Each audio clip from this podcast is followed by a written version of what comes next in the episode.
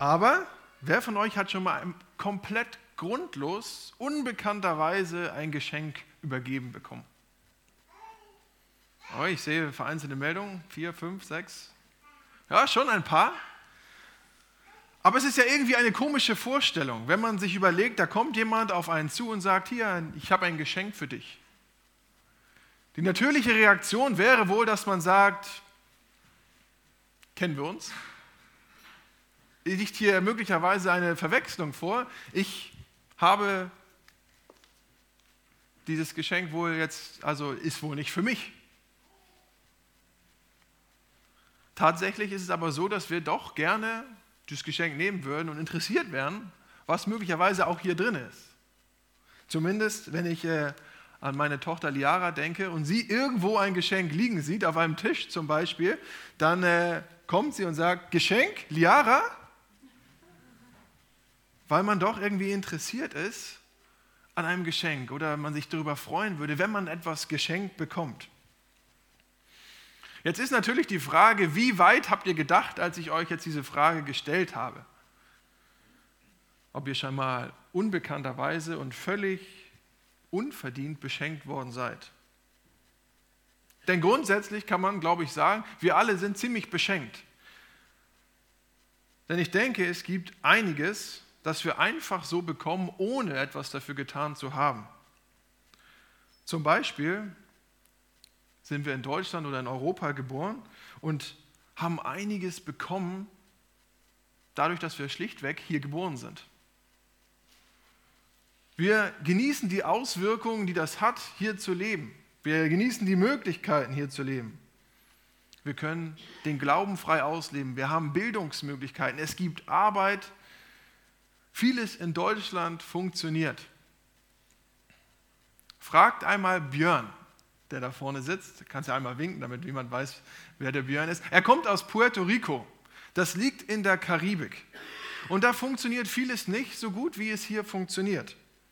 Und wir haben uns vor kurzem unterhalten und er sagte, man bekommt in Deutschland Geld dafür, wenn man Kinder kriegt.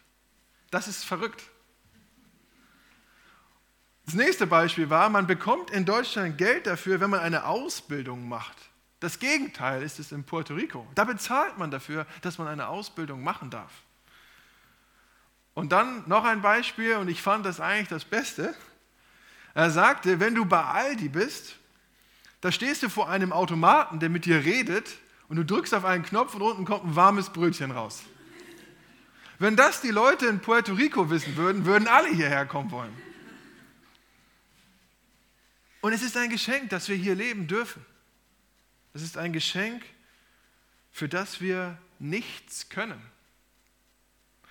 Wären wir in einem, in einem armen Viertel in Manila, Kapstadt oder Rio de Janeiro groß geworden, wäre unser Leben aller Wahrscheinlichkeit nach erheblich anders verlaufen.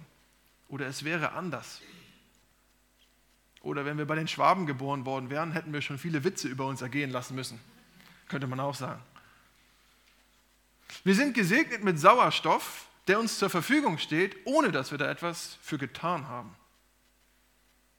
Oder dass wir im 21. Jahrhundert leben, verschafft uns Möglichkeiten, die wir genießen dürfen. Da ist viel Positives dran. Wären wir vor 500 Jahren geboren, dann wäre einiges anders gewesen. Hätte ich damals einen Wunsch gehabt, und hätte auch die finanziellen Möglichkeiten, mir diesen Wunsch zu erfüllen, dann hätte ich vielleicht eine Bestellung aufgegeben und diese Bestellung hätte lange gedauert, bis sie zu mir gekommen wären, wäre, sofern dieses Gut überhaupt kaufbar gewesen wäre in der damaligen Zeit. Und heute kann ich mit Amazon Prime eine Bestellung absenden und morgen ist das gewünschte Produkt schon bei mir im Briefkasten. Wir sind also gesegnet auf eine ganz vielfältige Art und Weise. Und das nicht, weil wir etwas dafür getan haben. Menschen vor uns haben im Grunde Entscheidungen getroffen und das Land in eine richtige Richtung geführt oder in eine gute Richtung und wir dürfen heute das Ergebnis genießen. Es ist ein Geschenk und es ist ein Geschenk, was wir gerne nehmen, glaube ich. In Südafrika kämpft man immer noch gegen schwierige Entscheidungen, die Menschen auch früher getroffen haben. Vor einigen Jahrzehnten. Die Apartheid und die Folgen davon haben immer noch Auswirkungen auf das Leben der Menschen heute. Und viele Menschen, viele junge Leute in Südafrika können heute nichts dafür, für diese Entscheidung, die damals getroffen worden sind. Es ist ein Geschenk, aber es ist ein Geschenk, das die Leute da nicht haben wollen. Wir nehmen es dankbar an, dass wir in Deutschland leben dürfen, dass es so ist, wie es ist und wir genießen das. Und möglicherweise nehmen wir es sogar als etwas Selbstverständliches.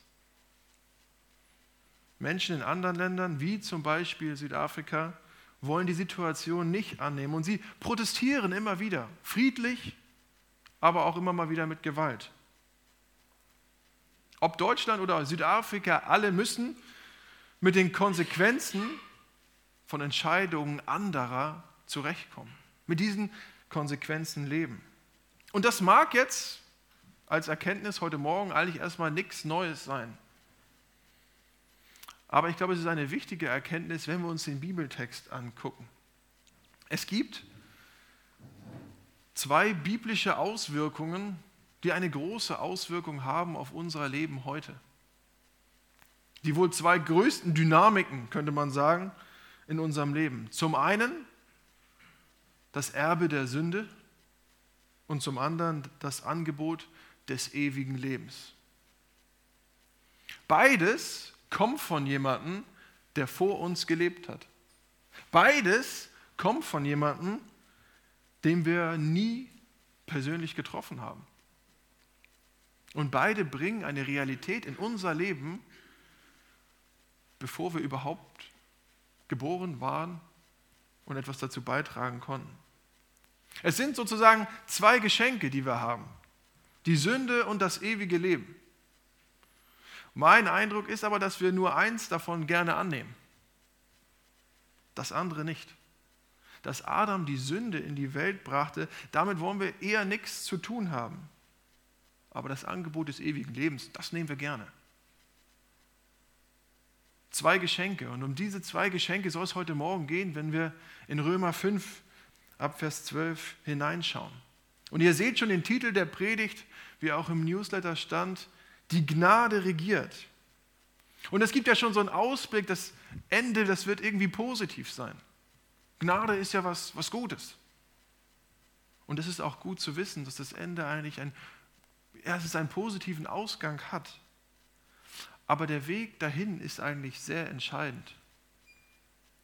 Adam und Jesus werden in unserem Bibeltext gegenübergestellt und ich möchte uns Vers 12 nach der neuen Genfer Übersetzung einmal lesen.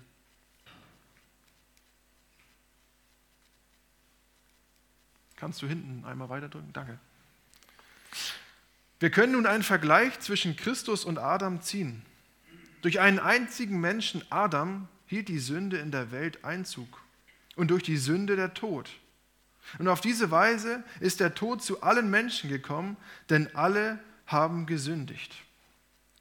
Adam lebte in direkter Gemeinschaft mit Gott.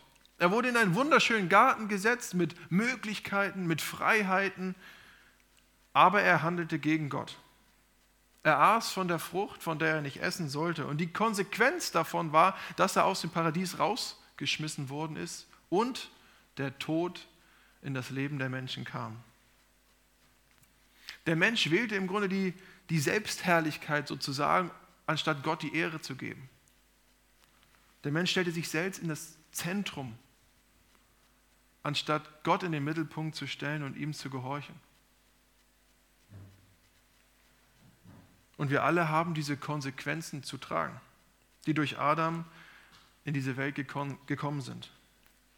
Man könnte jetzt sagen, wie sollen sündige Eltern sündlose Kinder hervorbringen und sie erziehen? Es ist in dem Sinne nicht möglich, sondern wir haben die Konsequenz zu tragen, die von Adam ausging. Und das bestätigt sich nochmal in Vers 13. Da heißt es, auch damals, als es das Gesetz noch nicht gab, war die Sünde schon in der Welt. Nur wird sie dort, wo es kein Gesetz gibt, nicht als Schuld angerechnet. Doch das ändert nichts daran, dass der Tod bereits in der Zeit von Adam bis Mose über die Menschen herrschte. Selbst wenn sie kein ausdrückliches Gebot Gottes übertraten und somit nicht auf dieselbe Weise sündigten wie Adam.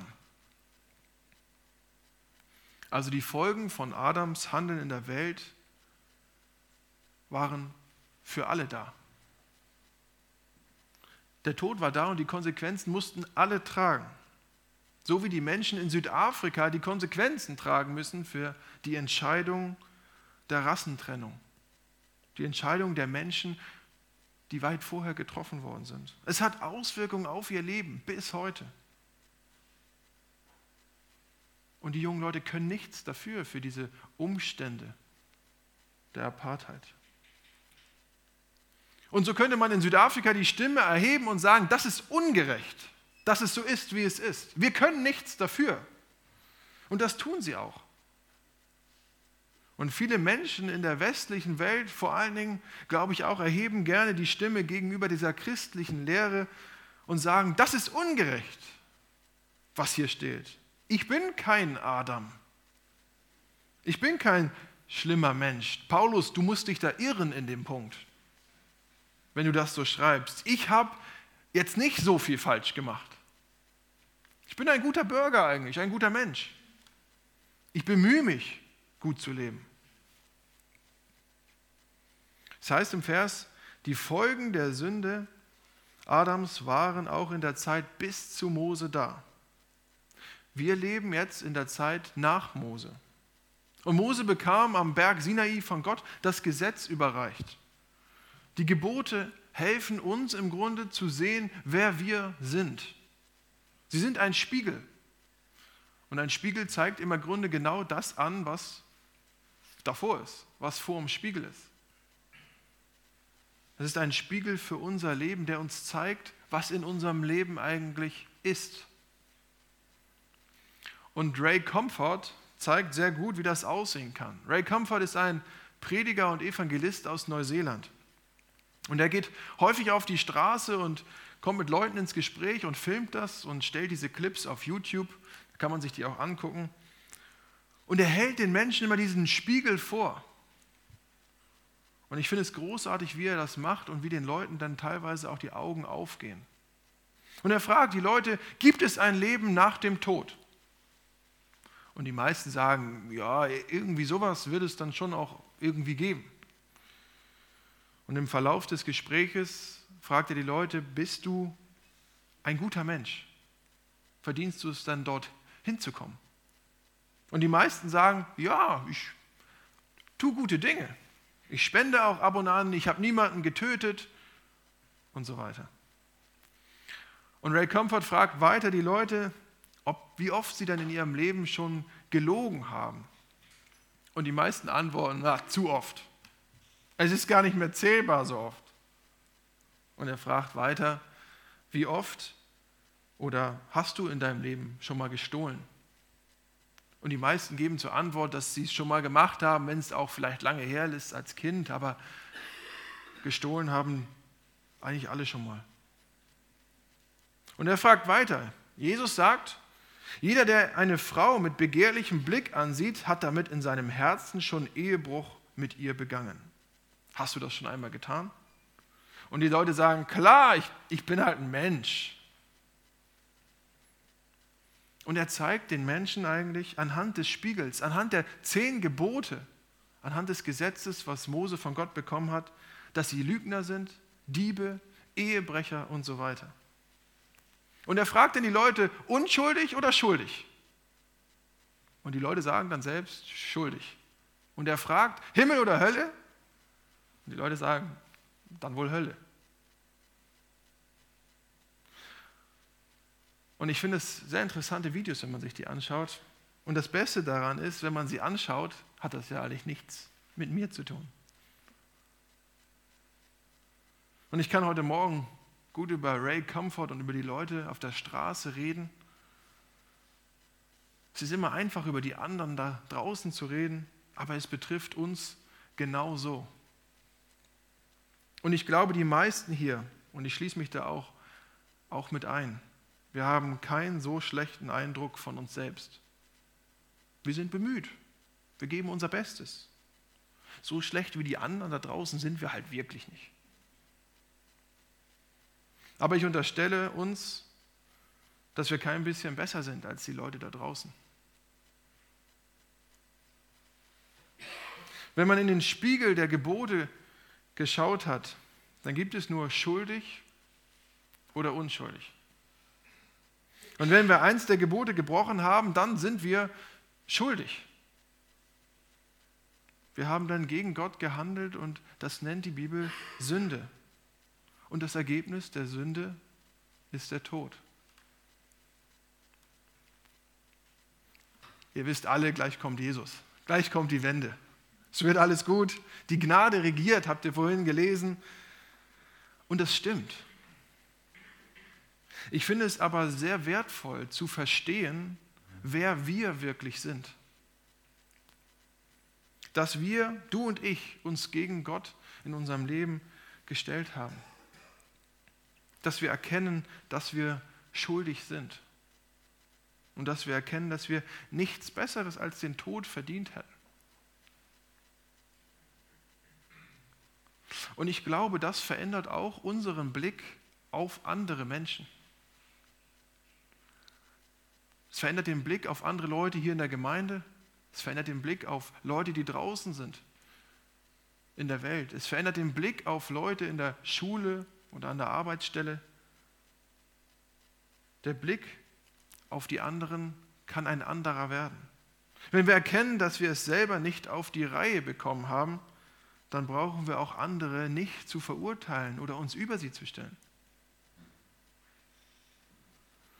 Wir kennen Jesus und bekommen es nicht hin. Viele Menschen da draußen kennen Jesus nicht und haben gar nicht die Möglichkeit, es besser zu wissen. Denn sie leben unter dem Geschenk Adams. Sie sind erzogen von sündigen Eltern und löffeln die Suppe aus, die anderen ihnen eingeschenkt haben. Und ich, ich finde, das verändert den Blick auf andere. Nicht im, Sünde, im Sinne davon, dass wir jetzt Sünde tolerieren sollen, sondern dass wir die Menschen annehmen können, leichter annehmen können und ihnen auch leichter helfen können, weil wir auch um unsere Stellung wissen. Wir lesen weiter, Vers 14. Adam nun steht dem, der kommen sollte, dem Messias als Gegenbild gegenüber. Dabei ist allerdings zu beachten, dass Adams Verfehlung und die Gnade, die uns in Christus geschenkt ist, nicht zu vergleichen sind. Denn wenn die Verfehlung eines einzigen den Tod über die ganze Menschheit brachte, wird das durch Gottes Gnade weit mehr als aufgewogen. So reich ist die ganze Menschheit durch die Gnade eines einzigen Menschen, Jesus Christus, beschenkt worden. Und hier kommt die Gnade.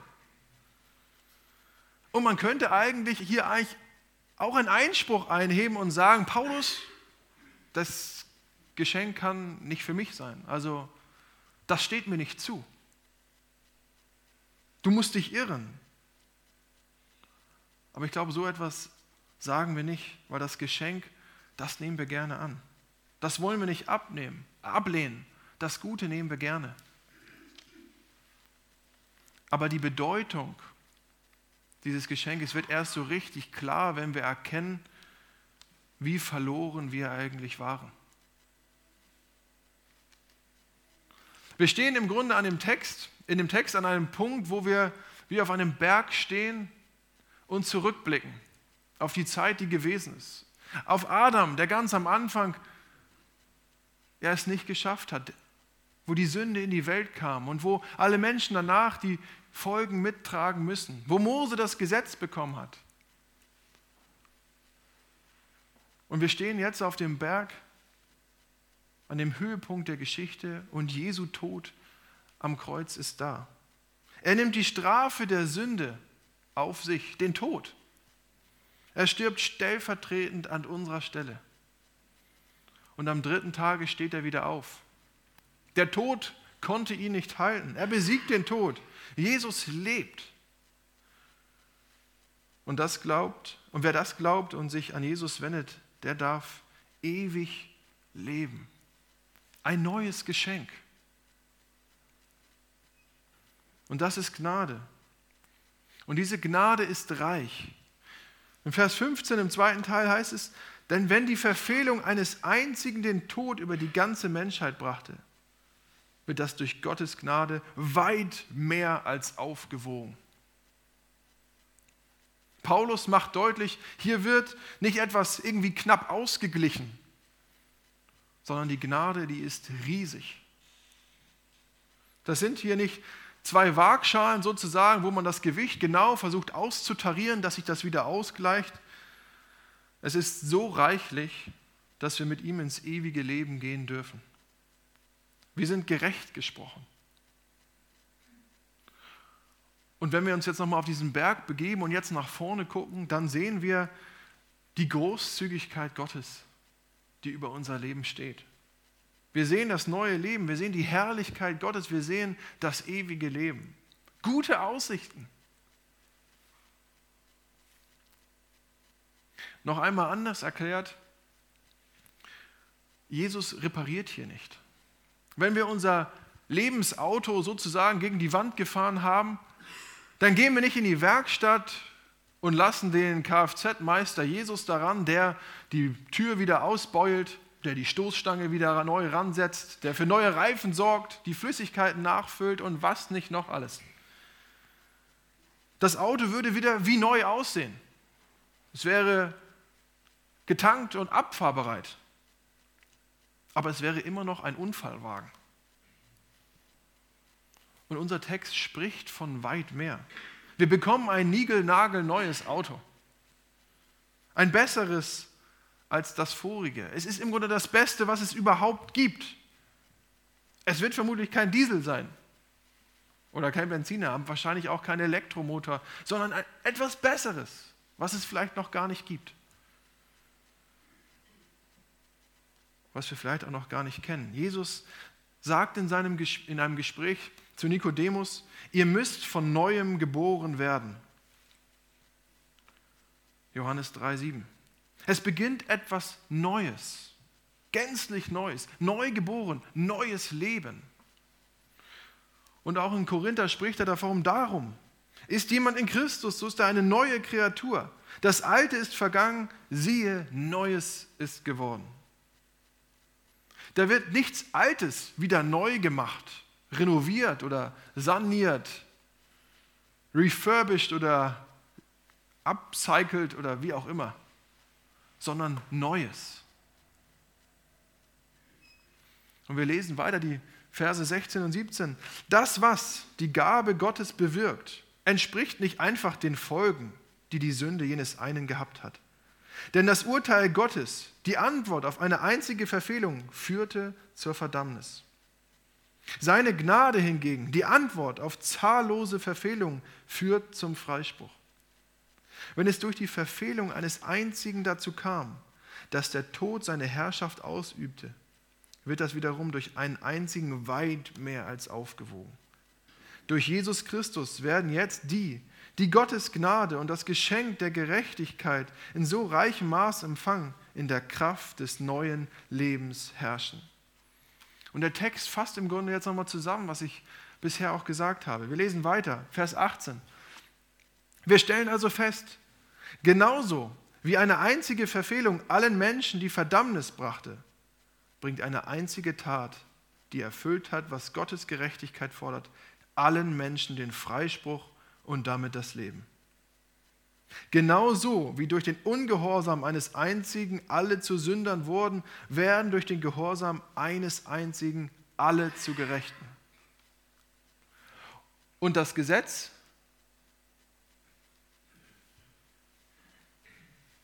Kannst du einmal weiter drücken? Okay, ich bin noch nicht fertig. Vers 20. Und das Gesetz, es kam erst nachträglich hinzu. Seine Aufgabe war es, die ganze Tragweite der Verfehlungen deutlich werden zu lassen. Und gerade dort, wo sich die Sünde in vollem Maß auswirkte, ist die Gnade noch unendlich viel mächtiger geworden. Denn genauso wie die Sünde herrschte und den Menschen den Tod gebracht hat, soll die Gnade herrschen, indem sie Zugang zu Gottes Gerechtigkeit verschafft und zum ewigen Leben führt durch Jesus Christus, unseren Herrn. Es ist ein Freispruch für alle Menschen und es ist ein Zugang zu Gottes Gerechtigkeit. Darum sind grundsätzlich alle Menschen durch die Tat Jesu gerecht gesprochen. Alle können sie haben, aber nur die Glaubenden bekommen sie wirklich. Und deswegen schreibt Paulus auch im 1. Korinther 9, ich bin allen alles geworden, damit ich auf alle Weise einige rette. Paulus Ziel und Hoffnung ist es, dass diese Leute auch in Rom diese Botschaft verstehen. Und deswegen wiederholt sich der Text auch immer wieder. Und er setzt sein ganzes Leben ein für die Verkündigung dieser Botschaft. Und er richtet diese Botschaft an die Römer. Leute, bei denen er nie war, die er nicht kennt, aber er weiß, sie sind Sünder. Und er hofft, dass sie das erkennen, um den Wert der Gnade dann auch nachvollziehen zu können. Vers 20 heißt es, und gerade dort, wo sich die Sünde in vollem Maß auswirkte, ist die Gnade noch unendlich viel mächtiger geworden. Ich komme zum Schluss. Man könnte noch viel sagen. Aber es braucht Demut, um das Geschenk Adams anzunehmen zu erkennen, dass wir kein bisschen besser sind als irgendwer anderes da draußen in der Welt. Wir sind allesamt Sünder. Aber das Geschenk Jesu setzt umso mehr frei, wenn wir das Geschenk von Adam angenommen haben oder annehmen. Die Gnade und damit auch das neue Leben in Christus möglich ist. Und dazu werden wir auch nächste Woche mehr hören. Und so habe ich auch ein Geschenk,